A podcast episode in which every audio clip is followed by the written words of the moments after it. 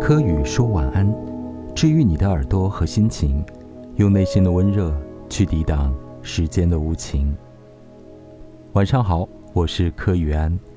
现代人常常会感慨，这个世界怎么了？在被疫情包围的当下，还有娱乐八卦对视听感受的冲击，以及各式各样的社会事件，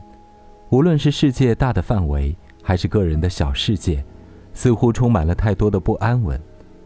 我想，互联网资讯和每天抱在手里的那部小小的智能手机，就是对我们思想感受和内心情绪的最大冲击。有没有想过，当你放下那部手机，适当的隔绝信息资讯对头脑和内心的干扰，我们是不是会变得简单而纯净一些，从而能建立一个良好的心流，把更多的焦点？放在自己的精神和内心世界的建设上面。另外，能不能假设有这样一种情形：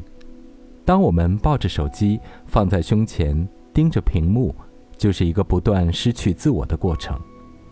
因为那些信息资讯、那些身边人的生活和言语，还有世界上发生的各式各样的故事和种种的说法论调，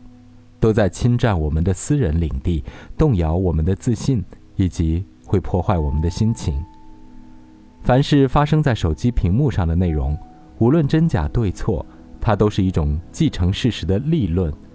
无论我们的感受、心情和观点如何，它都像白纸黑字一样的成为一种事实存在。我曾试着去读书，如果看手机，也只看自己有兴趣的主题和有营养的内容，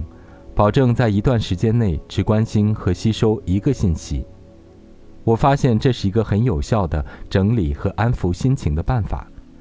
它会让你从纷纷扬扬、五杂的资讯和信息里脱身出来，也能够让你从自己内心的杂乱不安里解脱出来，从而获得一种坚定的内心力量。